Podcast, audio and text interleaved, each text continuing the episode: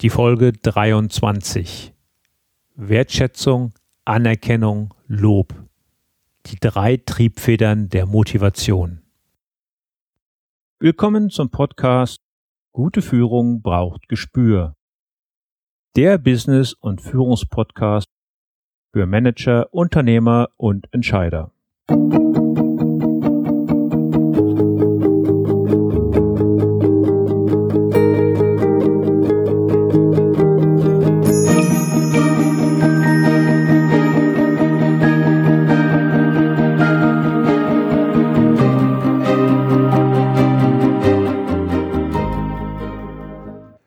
Hallo und herzlich willkommen.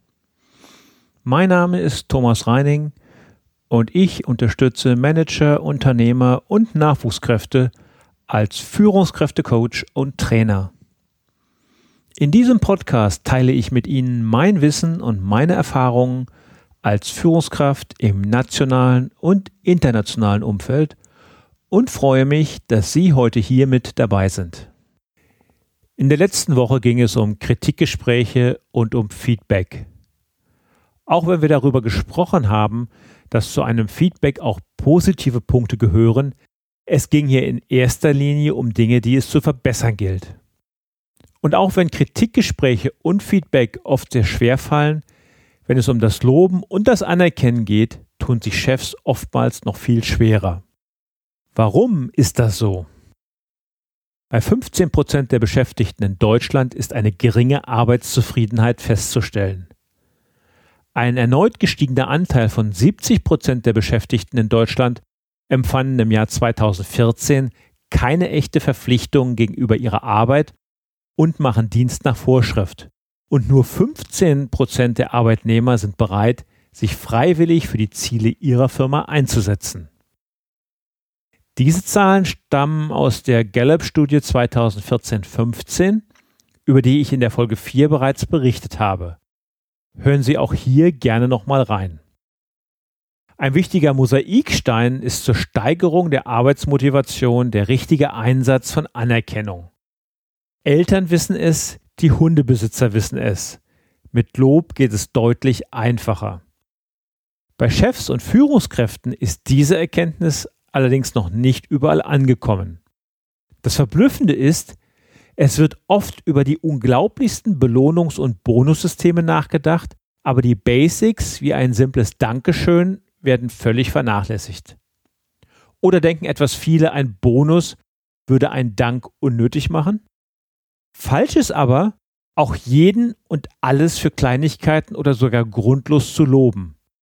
Damit verärgern sie einerseits andere Mitarbeiter, die ein Lob an der falschen Stelle nicht nachvollziehen können, und andererseits entwerten sie ein Lob, das sie an der richtigen Stelle und zum richtigen Zeitpunkt ausgesprochen haben.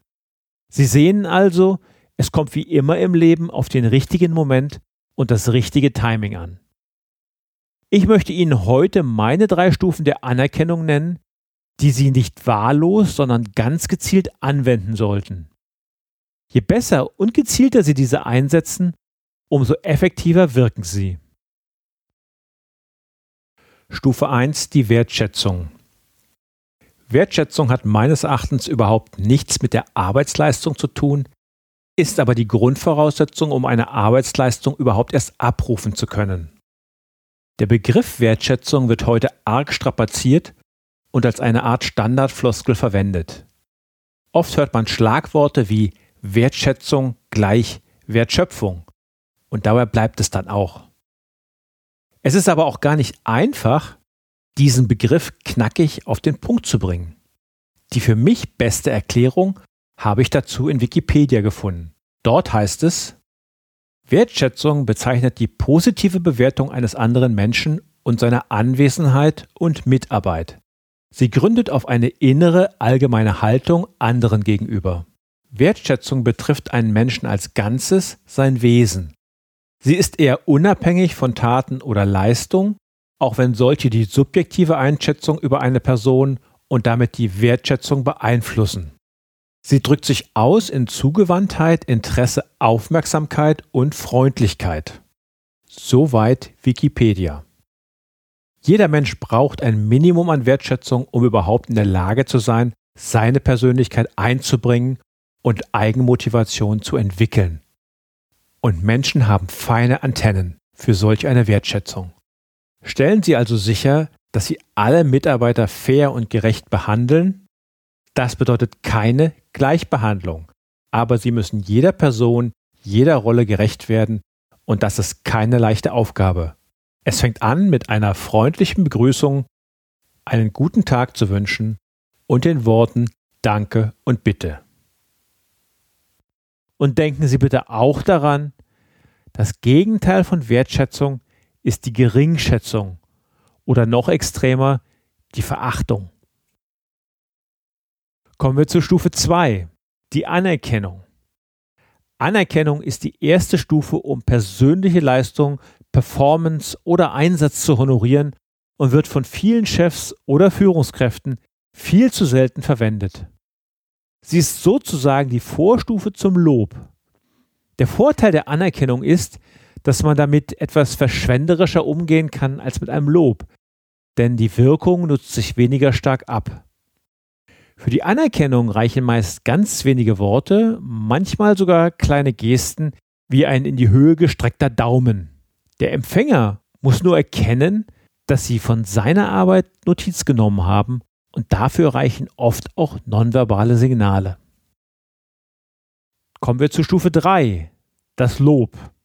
Mit einem Lob unterstreichen Sie eine außergewöhnliche, nicht alltägliche Leistung, denn da ist jemand die extra Meile gegangen. Ebenso wie bei einer Kritik sollten Sie jedoch darauf achten, dass Sie konkret, sachbezogen und zeitnah loben. Dazu benötigen Sie auch eine genaue Vorstellung, welches Arbeitsergebnis in Form von Qualität oder Zeit Sie anstreben, um eine zu lobende bessere Leistung auch richtig einordnen zu können.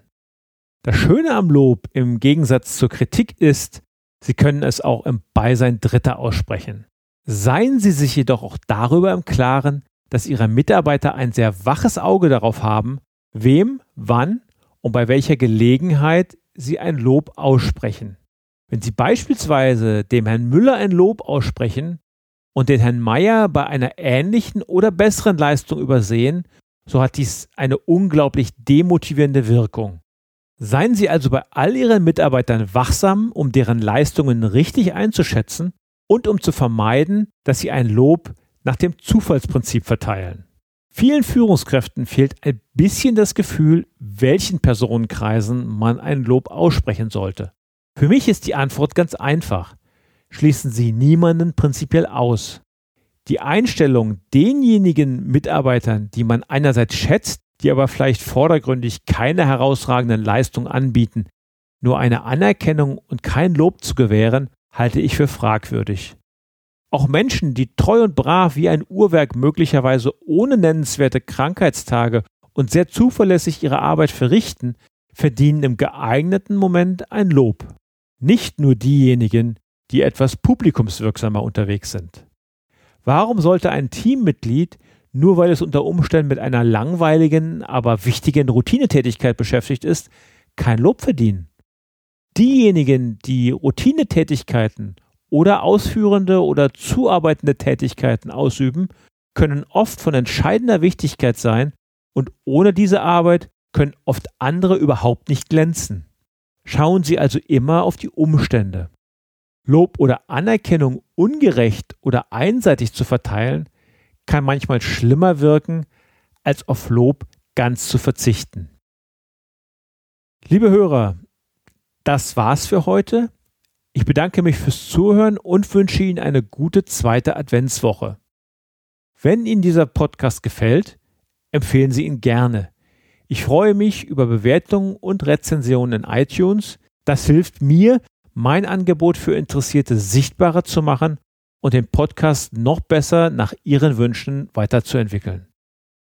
Und zum Abschluss noch das Zitat der Woche, heute von Ernst Martin. Erstklassige ertragen Erstklassige. Zweitklassige ertragen nur Drittklassige. Haben Sie noch Fragen? Dann schicken Sie mir gerne eine Mail an mail@thomas-reining.de. Thomas bitte mit H und Reining bitte ohne H schreiben. Das war die heutige Ausgabe von Gute Führung braucht Gespür. Vielen Dank fürs Zuhören. Ich bin Thomas Reining und ich freue mich auf die nächsten Folgen mit Ihnen im Business- und Führungspodcast für Manager, Unternehmer und Entscheider.